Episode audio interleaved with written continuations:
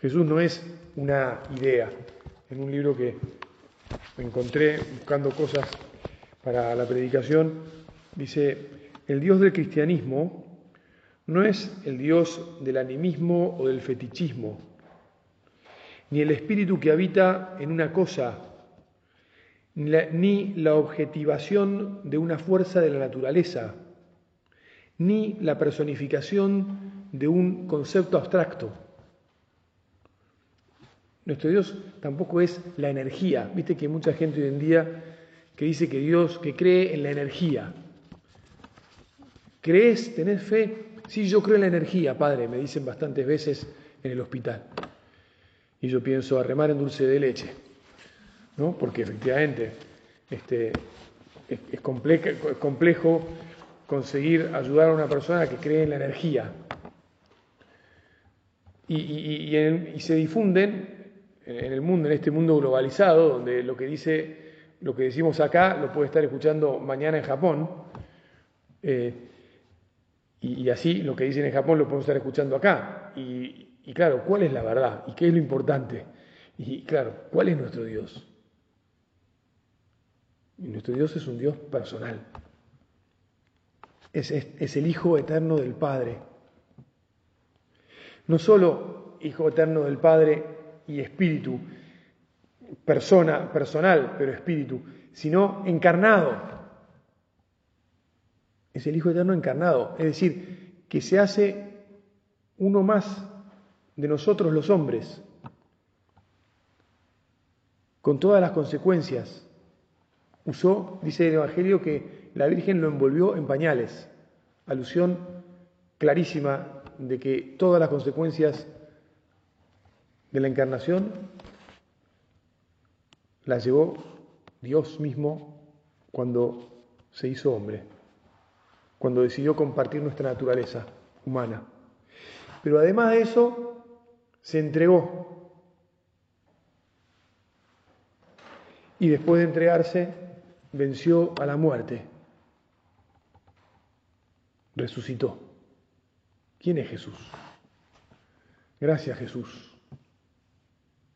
Gracias también al Padre por haberte enviado para nuestra salvación. Gracias porque has querido compartir todo con nosotros.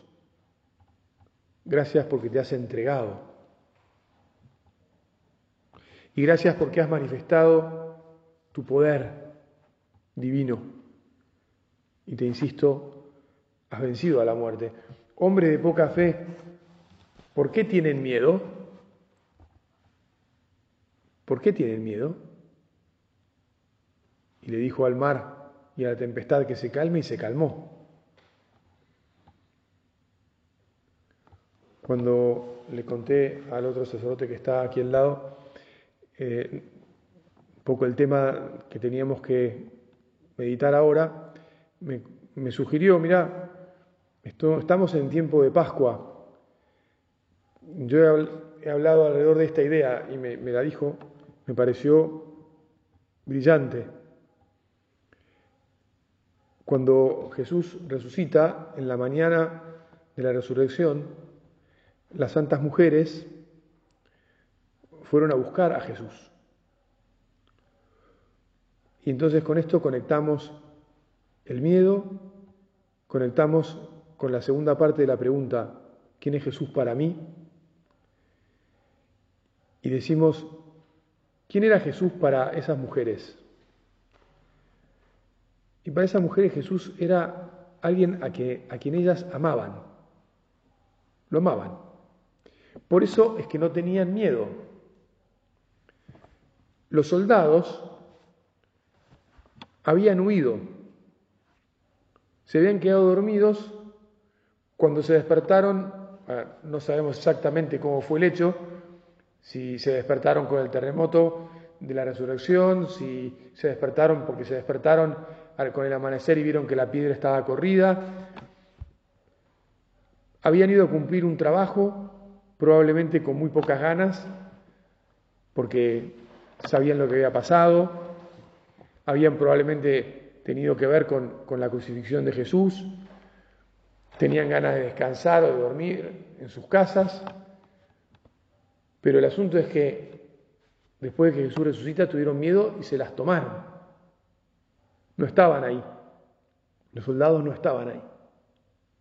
En cambio, las mujeres, después de haber guardado el descanso del sábado, se habían levantado temprano, habían juntado las cosas que habían preparado cuidadosamente para ofrecer a las que ellos, a las que ellos entendían que iba a ser el cuerpo muerto de Jesús, de su amado. El último servicio, el de embalsamarlo, el de enterrarlo como entendían que debía ser enterrado todo judío, pero más alguien de quien ellas habían estado tan cerca, en quien habían puesto tantas esperanzas. Viste, los varones más escépticos, generalmente menos cuidadosos, menos dados a, los detalles y a las atenciones y a los cuidados, entre comillas, no, sé, no, se habían, no habían pensado en esto de, de ir a embalsamar el cuerpo de Jesús. Pero ella sí.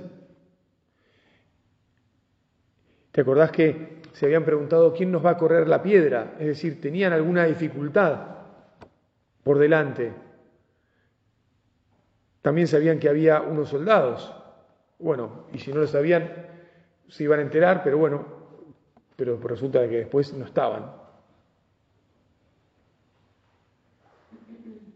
era su amado. Era alguien que les había transformado la vida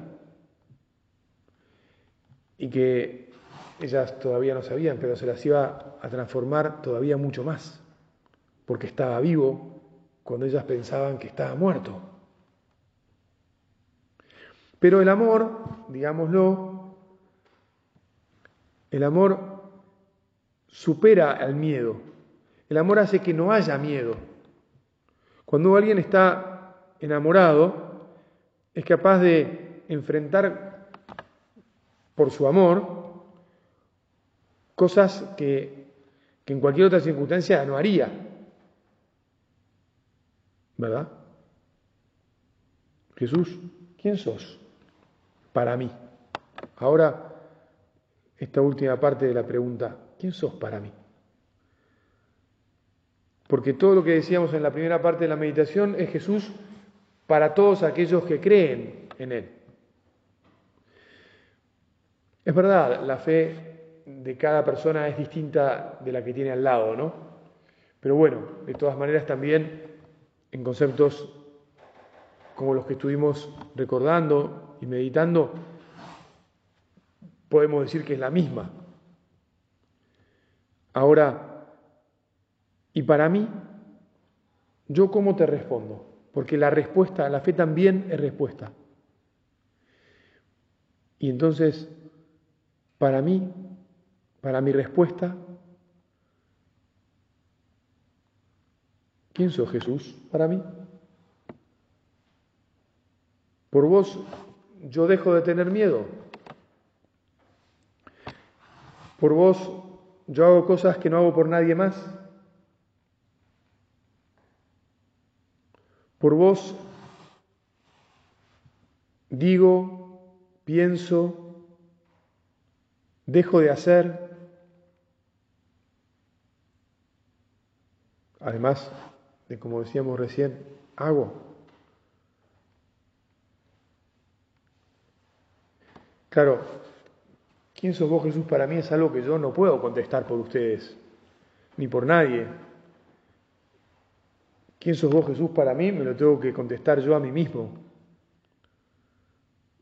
Mi Señor, mi Dios, mi único, mi todo.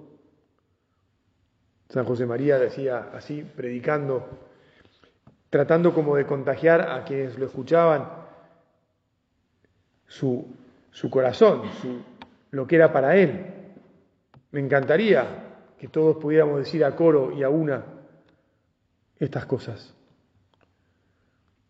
Es importante que seamos muy sinceros y que en el fondo de nuestro corazón, o desde el fondo de nuestro corazón, le digamos, qué es lo que, lo que es Jesús para nosotros. ¿Y qué es lo que Jesús, lo que me gustaría que en realidad seas? Porque muchas veces me comprometo y te digo, quiero que seas, quiero que seas mi amor.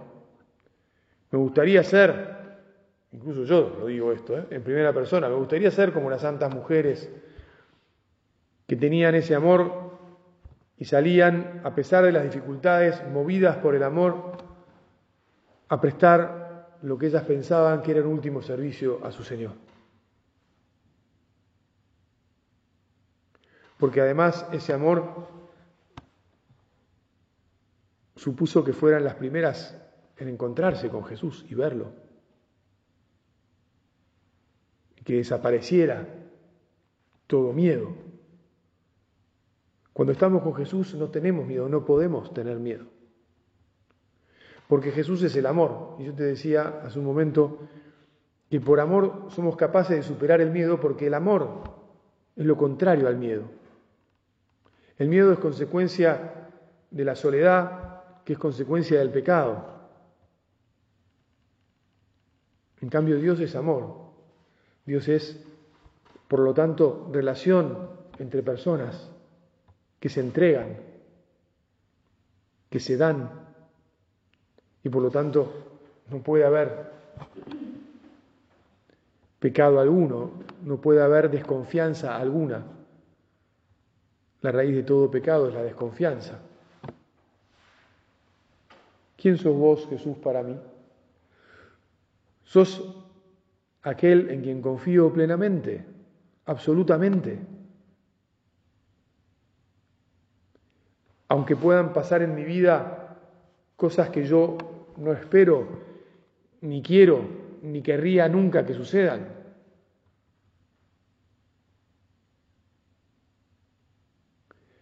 Estuve hace poco charlando con un amigo que tiene una hija que está embarazada, ya pronta a dar a luz de un hijo que no va a poder vivir. Nadie quiere encontrarse con esto que es tan doloroso, ¿no? Saber que vas a dar a luz a un hijo que no va a poder vivir. Tampoco este amigo, que es, va a ser el abuelo de esa chiquita que va a nacer, esperemos que nazca, o incluso podría no nacer. Ya es, ya vive, tiene ocho meses en el vientre de su madre. Bueno, pero volvamos a lo que estábamos diciendo. Confío en Jesús, aun cuando puedan sucederme cosas dolorosas, fuertes, bastante incomprensibles. Sos el que me hace estar en paz, tener paz por encima de todo, Jesús.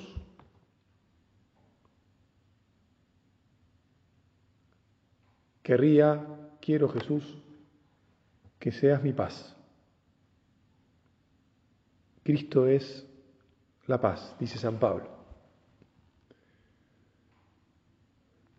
tenemos que ir terminando esta meditación y cada uno ir diciéndole, cada una puede ir diciéndole a Jesús, me querría quedar charlando con vos o me voy a ir charlando con vos a descansar. Y querría, como la Virgen, decirte que estoy absolutamente prendado la Virgen está prendada, enamorada de su Hijo, locamente. Por eso es que pudo estar al pie de la cruz con Él. Y por eso es que fue la primera, incluso antes que las santas mujeres, nos dice la tradición, que se enteró que Él estaba vivo. Madre Santa, ayúdanos a querer mucho a tu Hijo, a saber todos los días acercarnos a Él con, todo nuestro, con toda nuestra vida, con todo nuestro corazón, que sea realmente para nosotros siempre nuestro único, nuestro principal amor. Te doy gracias, Dios mío, por los buenos propósitos, afectos e inspiraciones que me has comunicado en esta meditación. Te pido ayuda para ponerlos por obra. Madre mía Inmaculada, San José, mi Padre y Señor, Ángel de mi guarda, intercedan por mí.